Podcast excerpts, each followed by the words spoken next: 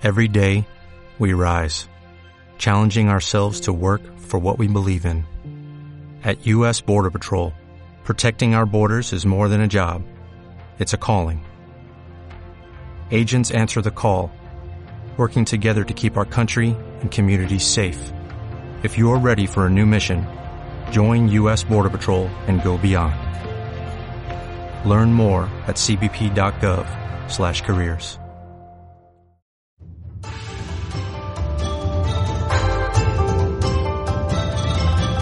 Bienvenidos a todos y a todas a KDJ Podcast. Bienvenidos una vez más a Konnichiwa desde Japón.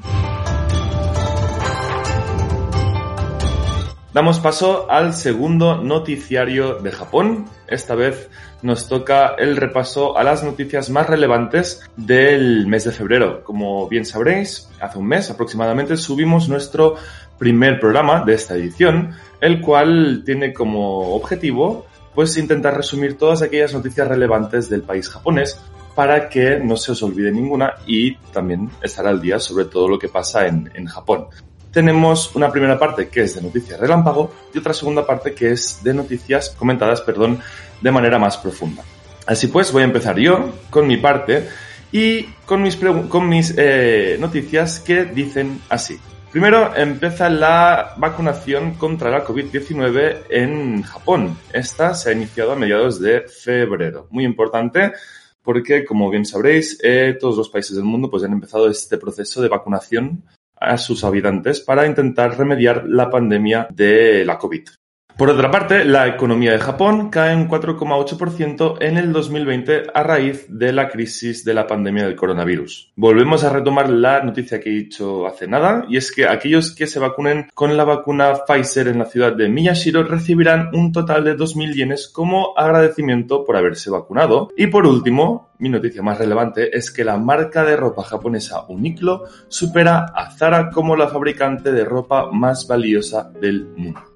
Vale, por mi parte os comparto cuatro noticias más relevantes de este mes y primero es así. Empieza la época de Sakura y qué mejor que hacerlo con el Festival de los Cerezos de la Flor de Matsuda, ubicada cerca de la ciudad de Udawara y de la zona de Hakone. Los dos sitios son muy famosos por, eh, por flor de cerezos. Y el siguiente es que el 13 de febrero a las 23 horas de la noche en Japón sucedió un terremoto de intensidad 7,3 en la escala abierta Richter entre Fukushima y Miyagi, que también se sintió en Tokio. Luego sigue la noticia que dice así. Continúa la tensión en las islas Senkaku por la entrada de un buque chino de guarda, guarda costera. Y la última noticia dice se encuentra en la prefectura de Fukui el fósil del que podría ser una nueva especie y uno de los animales prehistóricos más antiguos de Japón. Y pasamos a la siguiente parte de noticias. La venta de la agotadísima PlayStation 5 en Japón desata el caos en una tienda japonesa Yodobashi Camera y los vídeos se hacen virales en mitad de la pandemia. La siguiente noticia relámpago que tenemos. Arrestan a un hombre en Japón por vender personajes hackeados de Pokémon Espada y Escudo. La siguiente es Sueisha en alerta tras descubrir que se están vendiendo falsificaciones del manga Kimetsu no Yaiba online. Y pasamos a un tema muy diferente de lo que he dicho hasta ahora, que dice así, el brasileño Rodrigo Kiguchi Silva y otros tres japoneses son detenidos por el posible cultivo y posesión de marihuana en un apartamento de Toyama, además de que aparentemente un peruano japonés ha sido detenido por supuestas prácticas médicas ilegales en Japón. La última noticia de mi parte dice, la Comisión de Boxeo de Japón prohíbe que sus deportistas muestren sus tatuajes, pues parece que han amonestado a Ioka Kazuto.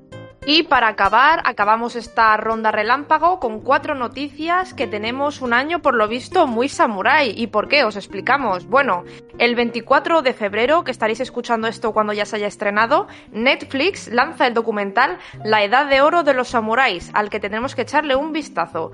Además, la editorial eh, Satori pertenece, o bueno, parece eh, tener en marcha dos libros sobre las famosas figuras históricas Miyamoto Musashi y Oda Nobunaga. Y hablando de Oda Nobunaga, ¿sabéis que Takeshi Kitano estrenará una película sobre este? Y no solo esto, sino que Hirokazu Koreda trabajará con los actores Song Kang-ho, Be Dona e Iu para su próxima película Broker. Y hasta aquí el breve repaso de unas cuantas noticias que hemos seleccionado eh, para dar inicio a este segundo programa de noticias del mundo japonés. Ahora sí, pasamos a las noticias centrales donde hacemos un, hincapié más profundo sobre el tema que, nos, que os vamos a presentar a continuación. Bueno, primera noticia central es sobre los Juegos Olímpicos y dice así.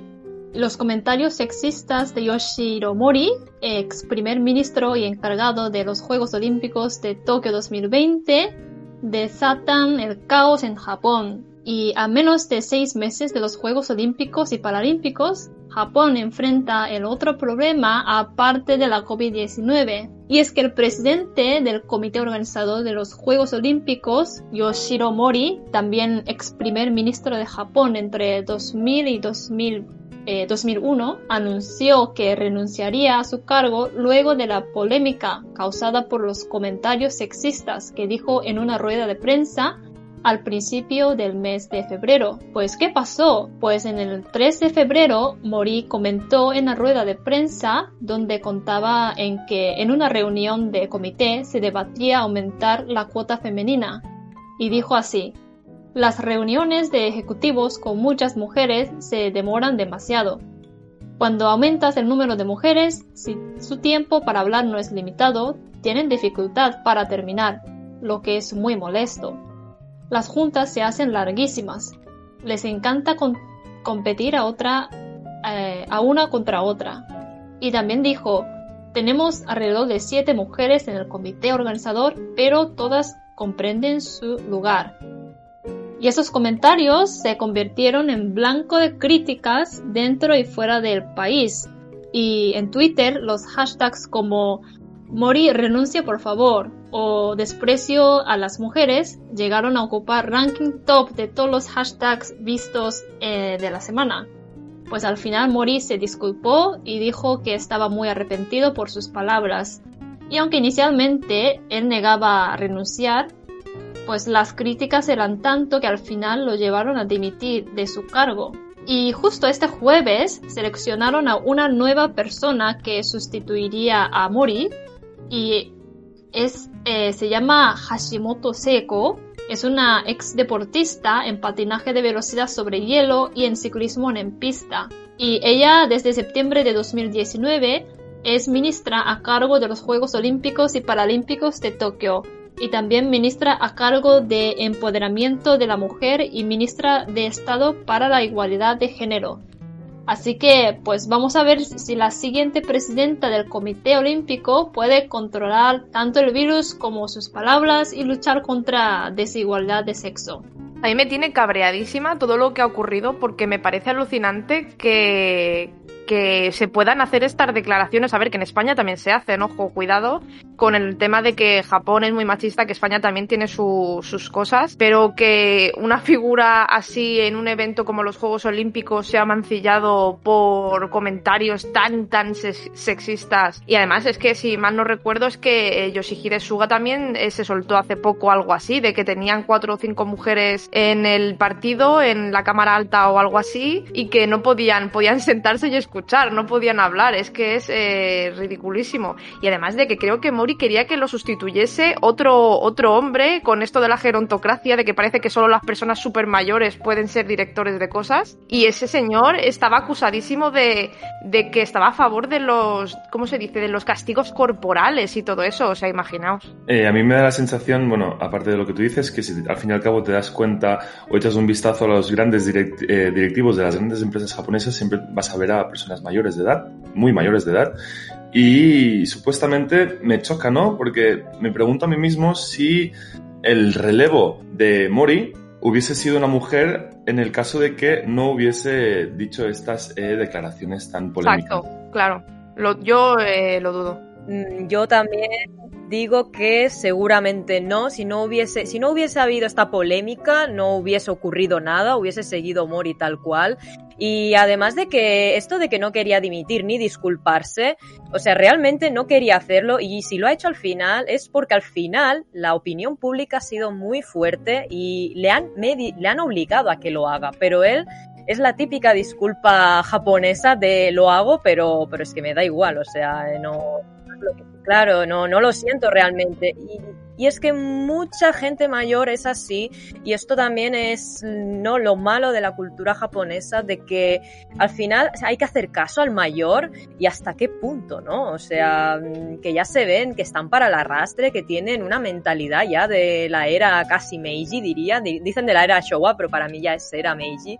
Y es como, vamos a ver, o sea, los tiempos cambian, ellos viven en su burbuja, pero bueno, es es eso, de que cuesta mucho cambiar esta mentalidad, de que la gente más joven no tomen el relevo y a ver si con esto va a cambiar y esperemos. Y bueno, que haya sido una ministra, ¿no? Una mujer ahora, pues bueno, ya al menos parece ser que han aprendido la lección y esperemos que vaya mejorando poco a poco. Yo tengo una pregunta muy concreta para Saori, porque, bueno, y para Nichi, vosotras que estáis en Japón, eh, al menos en redes sociales, aquí ha llegado en español, en inglés y en japonés eh, la noticia de que la que han escogido, Hashimoto, ¿no? Eh, la están acusando de acoso sexual a sus, a sus compañeros masculinos. ¿Esto creéis que es una campaña en contra de ella porque es mujer? ¿O sí que se ha dicho antes algo de ella? Es que está como muy... La gente está debatiendo mucho esto. Yo creo que ser que sea cierto porque creo que la generación de Mori y la generación siguiente, no importa el sexo, si son hombres y mujeres, siempre hay acoso sexual en esta área de deportistas. Así que yo...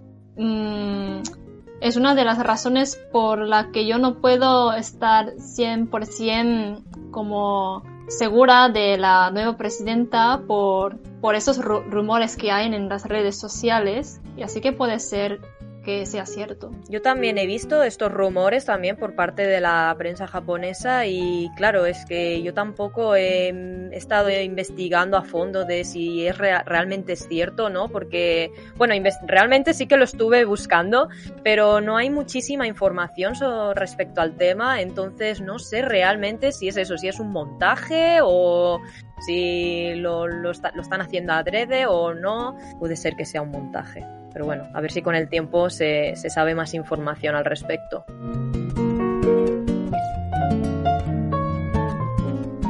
Vale, y pasamos a la siguiente noticia. Eh, que dice así, aumento de suicidios de niños de primaria y secundaria. Y es que en otros programas ya lo habíamos comentado, pero eh, se confirma que en el año pasado, 2020, ha habido un aumento de suicidios entre niños de 6 a 18 años un aumento de 140 niños más comparado con el 2019, haciendo un total de 479 niños. Entre ellos, 14 estudiantes de primaria, 136 estudiantes de secundaria baja y 329 estudiantes de secundaria alta. Eh, que eh, se ve especialmente un gran aumento en chicas, el Ministerio de Educación sospecha que sea por la inseguridad social cada vez más grande en todo el país causada por el coronavirus. El incremento fue a partir del pasado mes de junio se puede observar que el mes con mayor aumento fue en agosto, el cual siempre ha sido así, incluso sin coronavirus, ya que es el mes que empieza y acaba las largas vacaciones de verano. Pero en el caso del año pasado, por, eh, a causa del coronavirus, eh, no fue así. Muchas, es más, muchas escuelas cerraron los meses anteriores, eh, de entre, entre marzo y junio, y el mes de agosto hubo más clase de lo normal para recuperar esos meses perdidos. Se dice que esto también podría ser la causa. Algunos de los motivos que se pudieron saber fueron preocupados por su entrada a la carrera laboral, preocupados por sus futuros estudios y la mala relación con los padres. Que yo aquí entiendo de que los padres estarían haciendo telework y hay más, ha habido más contacto ¿no? con ellos. El Ministerio de Educación tiene pensado abrir un sistema de consultas y reforzar el sistema para prevenir este tipo de situaciones. Y en relación a esta noticia, no solo con los niños, ya comentamos, también ha aumentado el número de suicidios de adultos. Y es por eso que el primer ministro de Japón, Yoshihide Suga, ha, creado el Ministerio de la Soledad. Suga anunció que Tetsushi Sakamoto sería el ministro encargado de coordinar la lucha contra la soledad y el aislamiento. El plan principal sería trabajar con diversas agencias para identificar los problemas sociales, tratar temas como la prevención del suicidio, el cuidado de los ancianos y la pobreza infantil con el objetivo de desarrollar una estrategia y medidas políticas integrales que puedan poner solución a este problema. ¿Qué pensáis sobre estas bueno, esta medida del Ministerio de, de Soledad? ¿Creéis que tendrá alguna algún efecto con ello? ¿Lo tratarán bien, mal o tardará? Yo en respecto a esto último no, pero lo que sí que me choca, Nietzsche, chicas, es el, bueno, la tasa de suicidio que ha habido, ¿no? Y es que ha habido, como bien has dicho, más, más, más suicidios, o sea, más gente que, que bueno, más personas que se quitaron la vida, desgraciadamente, que fallecidos por el coronavirus. Y eso es algo que para mí pues es, es, es, muy triste, ¿no? Y sí que es cierto que Japón tiene un problema social muy grave y no lo voy a tratar con pinzas y voy a decirlo muy a, a modo general y creo que la sociedad japonesa sufre de una autoestima muy baja, muy baja y creo que debería pues eh, tratarse con mucha delicadeza este tema, ¿no? Porque eh, no puede ser que, que, en lo que llevamos de pues haya habido eh, esta tasa de, de suicidios. Saori, ¿cómo, ¿cómo lo ves? ¿Tú qué crees? ¿Cómo, ¿En qué crees que está el, el problema? Bueno, es mmm, muy triste, pero hasta me dio un poco gracia porque creo que Japón es el único país que tiene el Ministerio de la Soledad. O sea, en ningún otro país tendría el mi mismo ministro que solo trata de soledad y aislamiento familiar de los japoneses. Pero yo creo que, bueno, está bien que hacer algo que nada, pero también creo que los mismos japoneses tienen, mmm, tienen que estar más independientes de la, la, ayuda de gobierno y tienen que aprender a estar muy feliz y no, no comparar con los demás, pues estar contentos eh, consigo mismo. Bueno, yo también creo que tengo la autoestima autoestima bastante baja comparado con otras personas, pero también pues no sé, se puede aprender a ser más feliz, ¿no?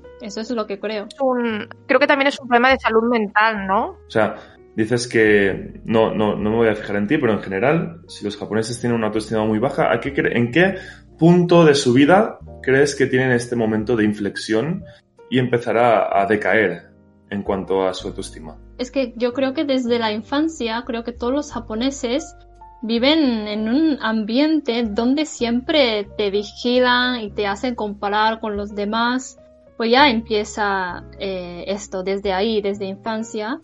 Y luego cuando entras en la universidad también sigues comparando si sacaste buenas notas o no, comparan, comparando con los demás. Y luego entras en una, una empresa y pues tus jefes te exigen más y y creo que la mayoría de los japoneses no están acostumbrados de estar, mm, no sé cómo se dice en español, pues que creo que desde la infancia nadie ha dicho, oh, que haces, tú haces muy bien, tú eres muy inteligente, y faltan esas palabras de admiración al otro y yo creo que es una de las raíces que pues muchos japoneses caen así a depri depresión y a hacer cometer suicidio al final. Sí, yo esto también lo he visto, que mm, creo que no, no elogian demasiado los japoneses, porque es eso, es como que enseñan, hay que ser humilde, no, no, no, no decírtelo a ti mismo, pero los demás tampoco te lo van a decir, y sobre todo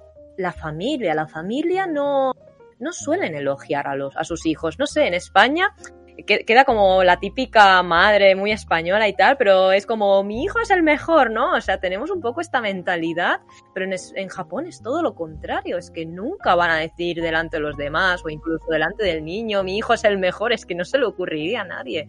Y bueno, esto parece una tontería, ¿no? Pero tampoco es plan de que vayas cada día diciendo, oye, mi niño es el mejor, eh, más listo, el más guapo. No, pero tampoco es no decir nada o incluso decir siempre lo malo, ¿no? De eh, oye, que te has equivocado aquí. Es que si siempre dices lo malo, que bueno, que está bien corregir, ¿no?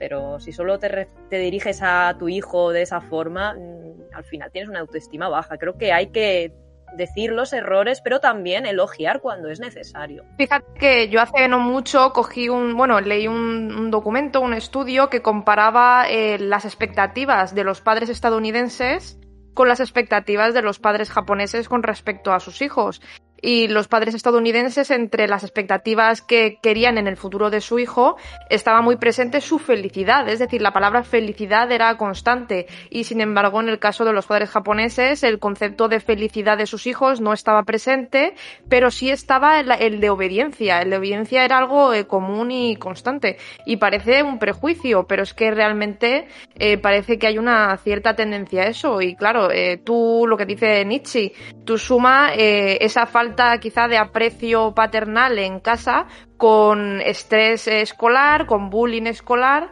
y al final tienes ese incremento de suicidios y más ahora con el COVID.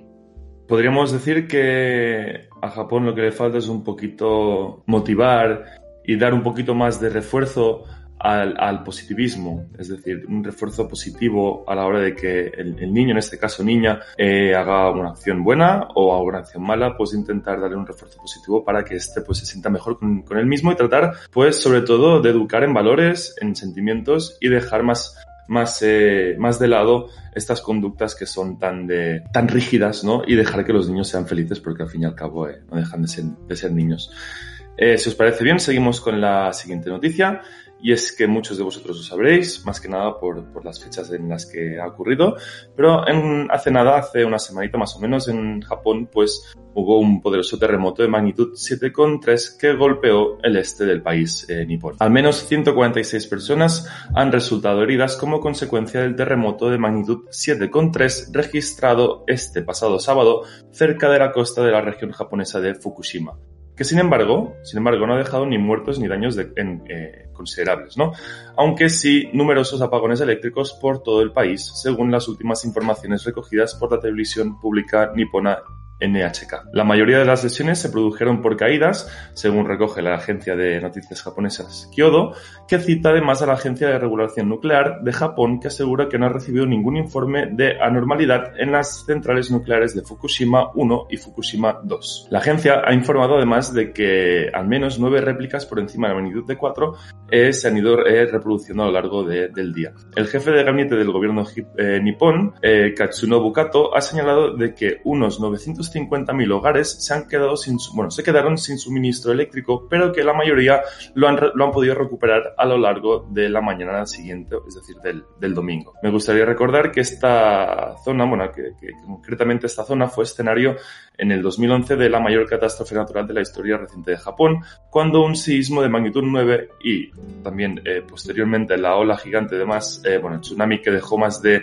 15.000 fallecidos provocó una crisis radiactiva sin precedentes en la central nuclear de Fukushima. Yo no sé cómo lo veréis vosotros, pero quiero pensar que ha sido pura casualidad y que esto no va a volver a repetirse, pero es de mucha casualidad de que justamente en el, en el periodo o en la época, porque más que nada es hoy, en que se cumplen 10 eh, años de, de, la catástrofe de Fukushima, pues que se vuelva a producir un terremoto de esta magnitud en, por esa zona. No sé cómo, si los japoneses son supersticiosos, hasta qué punto, pero no sé cómo lo habéis recibido en, en Japón, chicas. Bueno, se confirmó en la televisión que yo no sabía que esto podía pasar, que bueno, fue un seísmo, pero fue una réplica del terremoto que hubo este hace 10 años. O sea, mm, bueno, me imagino que ya sabréis, ¿no? Que después de un terremoto, ¿no? Vienen las réplicas, pues es como que era aún, era, fue una réplica aún de esos 10 años. O sea, que aún estaba ahí como guardándose y me pareció increíble porque yo no sabía que después de tantos años después pudiese haber una réplica de un terremoto de hace años. O sea, me, dejó impactada y a la vez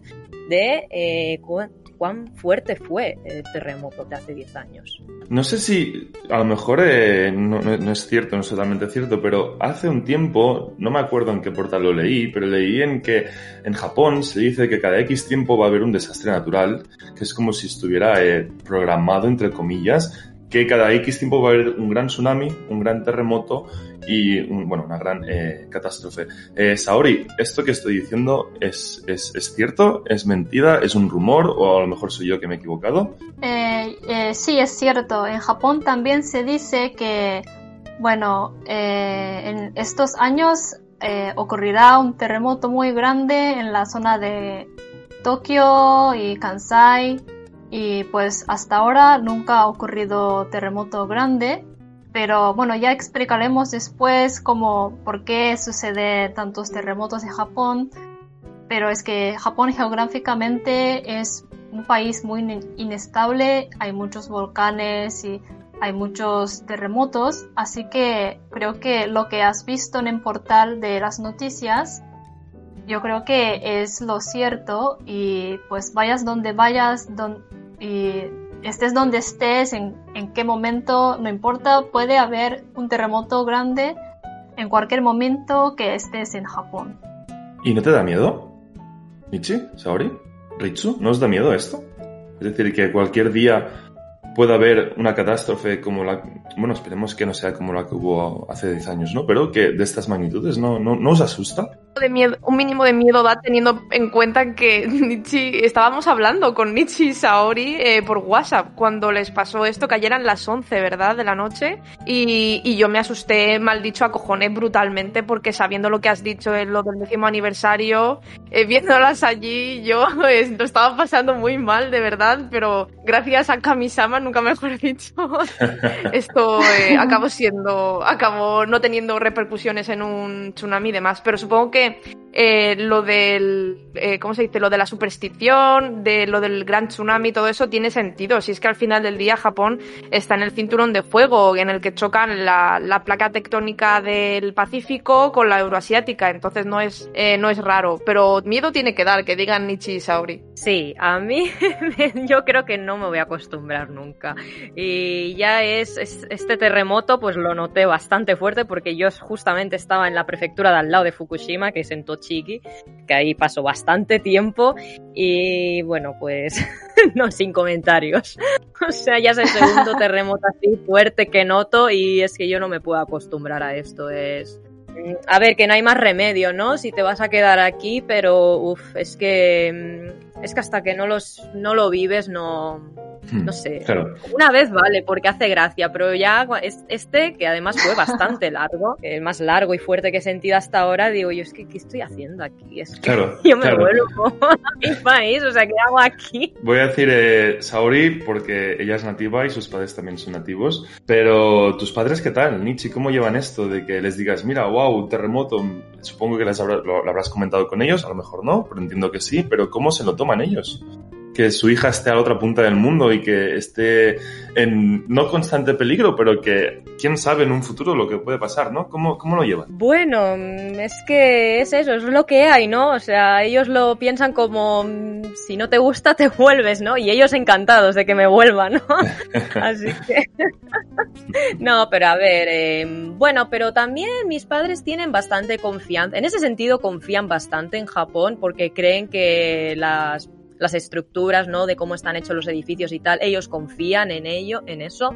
Y, y bueno, pues mientras no se me derrumbe la casa, ¿no? Pues no, no, tienen miedo en ese sentido. Pasa que, bueno, tienen miedo en si de caso me pillan otro sitio o, o bueno, si me quedo no sin agua, sin luz durante muchos días, pues bueno, son, son problemas. Pero bueno, como hasta ahora tampoco me ha pasado nada así, es más, incluso en este terremoto que yo estaba en Tochigi no, ni, se me fue la luz. O sea, tú, tuve la suerte que no. Entonces, pues al final es eso. Lo único que, bueno, pues te vas a poner a limpiar las cosas que se te han caído al suelo y ya está. No es nada grave. Así que, bueno, por ahora lo llevan bien. Yo creo que tendrían más miedo si viniese un tsunami y viviese al lado del mar, que por eso yo nunca me compraré una casa al lado del mar en Japón nunca. Y no se la recomendaría a nadie, por mucho que, uy, eh, es, es un lujo, ¿no? Tener una casa al lado del mar, pues en, menos en, en Japón no, no es un lujo. Yo no lo recomendaría.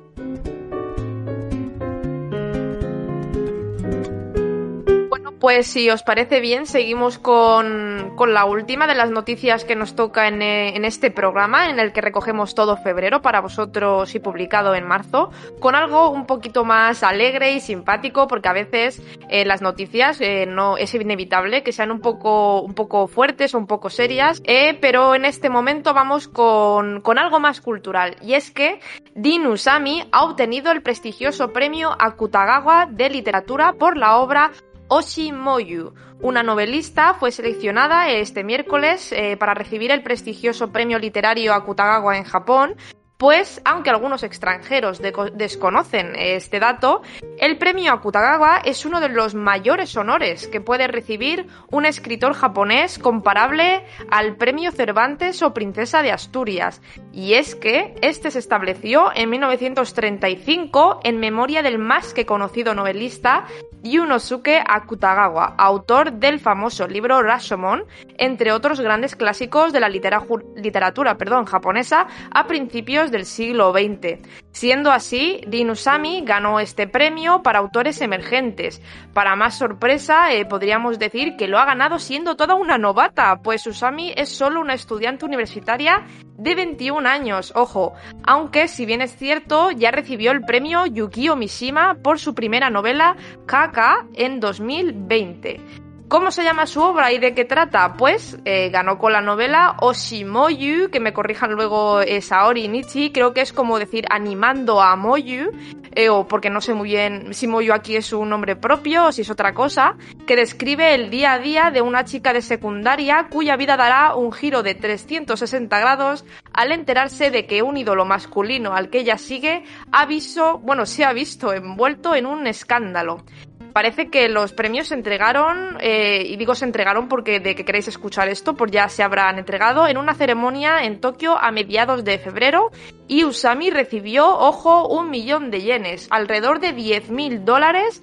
por haber sido la autora de esta obra galardonada. Todo esto, por supuesto, lleva un dato que me parece, me apetece eh, plantearos, y es que, aunque aún existe una brecha de género muy grande en, en términos laborales en Japón, eh, curiosamente, las mujeres están recientemente liderando los premios Akutagawa. No solo eso, sino que del comité, ojo, que selecciona las obras ganadoras, cuatro de nueve personas son mujeres, entre ellas la famosa autora Yoko Ogawa o también muy famosa Hiromi Kawakami. Algo que para mí es una tremenda noticia, pues no es nada usual. Eso sí, ¿no os parece que con la popularidad de la literatura japonesa llegan pocas obras de los premios Akutagawa a España?